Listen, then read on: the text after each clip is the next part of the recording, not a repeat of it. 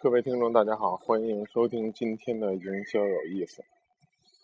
早上我出门呢，看见有一些旁边的住户在装修，然后扔的这个他们的家具都放在这个楼下，在院里有沙发呀，有那个柜子呀，等等等等，看起来还不错。在美国原来也是，就是扔的这些灯啊，嗯。桌椅板凳啊，都是挺好的东西，还都挺新的，就扔了，就不要了。原来当学生的时候比较穷，然后没事还捡两样自己回家用，真的是挺新的，一点都不破旧的家具。于是我就想到一个问题，就是这个东西到底有多少价值？我自己也扔过一些沙发啊，什么等等，床啊，卖不出去就扔呗。大家也知道，现在捡破烂的，他你还不够跟他废话呢，对吧？然后你就干脆扔掉，对吧？他也不可能给你多少钱。但想想我们当初买这些沙发、买这些家具的时候，可能还在讨价还价，可能还在思考到底买哪样是更便宜的，还是说买后来你买的这样。结果你决定买一个还相对不错的，然后跟还跟别人这个谈来谈去，就为了能便宜多少钱。那等你买完以后呢，用了大概一两年，结果就发现它没什么价值，结果就发现它占地儿了，就不喜欢它了，就觉得不好，就扔了。所以一个东西到底有多少价值？就这个沙发，你买的，或者你的手机也好，到底有多少价值？有时候它就非常有价值，它可能值几千几万；另外一些时候就。一分钱都不值，你恨不得只要这东西消失了就行，甚至恨不得再有人帮你搬一下，你再花个十块二十块或者多少钱，让人给你搬下去，就为了 get rid of it，就不想要这个东西。所以我们说，一个东西的价值取决于什么？这也回到我们谈到了销售的一个问题，就是很多时候取决于在你有多需要它的时候，它出现了；当你很需要时候，它出现了。你就觉得这东西很值钱，但另外一些时候就觉得根本就一文不值，恨不得你还要躲着它。所以很多销售呢，总是觉得客户为什么对这个东西不感兴趣，还是主动咨询的，是一样的道理。当他咨询你的那一刻，他就非常想干这件事儿，背后一定有很多原因。但是不管有什么原因嘛，他现在就想做这件事儿，给你打电话也好，咨询也好。这个时候，你这个产品是最好推销出去的，但你很需要的就是了解他为什么会有这种感受，为什么现在不得不拥有这个东西。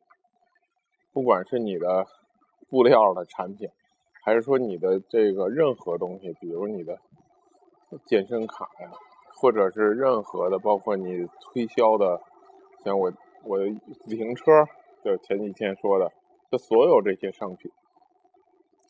但当你咨询的很烂。或者因为发生了一些事情在客户这边，你你没有把握住第一次的这个机会，那下回可能就没有机会了。等你再想咨询他同样的产品，确实是他主动问的，那他现在不喜欢了，就跟你原来喜欢过一个男朋友或者女朋友也好，你现在不喜欢他了，不喜欢了就是不喜欢了。所以所有那些喜欢时候你做的事，你都觉得不可思议；在不喜欢的时候，你恨不得这人消失掉。所以，作为我们呢，通过今天这个小细节呢，我觉得我们应该把握住第一次这个销售的机会。当客户对我们感兴趣的时候，把握住这一点。在别的事情上也是，当别人最需要我们的时候呢，这个时候我们可能就很有价值。当他们不需要我们的时候呢，我们就没那么大价值，所以就应该选择消失。还有一种情况呢，大家再想一想。说到这个家具呢，我又想到我们家还有一些家具，非常破旧，大概是我估计得有四十多年了吧。但是对他们还是有点儿，呃，不想舍弃吧。为什么会这样呢？这个家具很烂，然后也是那老人都会说了，说这个家具是什么实木的，怎么怎么好啊。能有多好？没有多好。为什么还会觉得依依不舍呢？因为这个家具依附了一些感情的因素，因为从小跟他一块长大的，因为跟他一块见过太多年，每天都看得到，时间太长了，反而比那个一两年的沙发呢难以舍弃，即使它的质量很差。就像有时候有一些人喜欢存一些以前的短信，就像有时候我们看到一些特别旧的手机，但往往是用了几年的手机。现在一个 iPhone，我看你感情不会太深，但如果你原来曾经用过诺基亚，弄过几用过几年的一个诺基亚呢，我相信可能感情更深深沉一些。如果我们希望让别人能够留存我们的东西，或者我们留存一些这种实物呢？所有东西都会过时，但是这个感情往往不会过时，它会越来越深沉。这个跟销售的关系可能不太大，通过这一件小事想到的。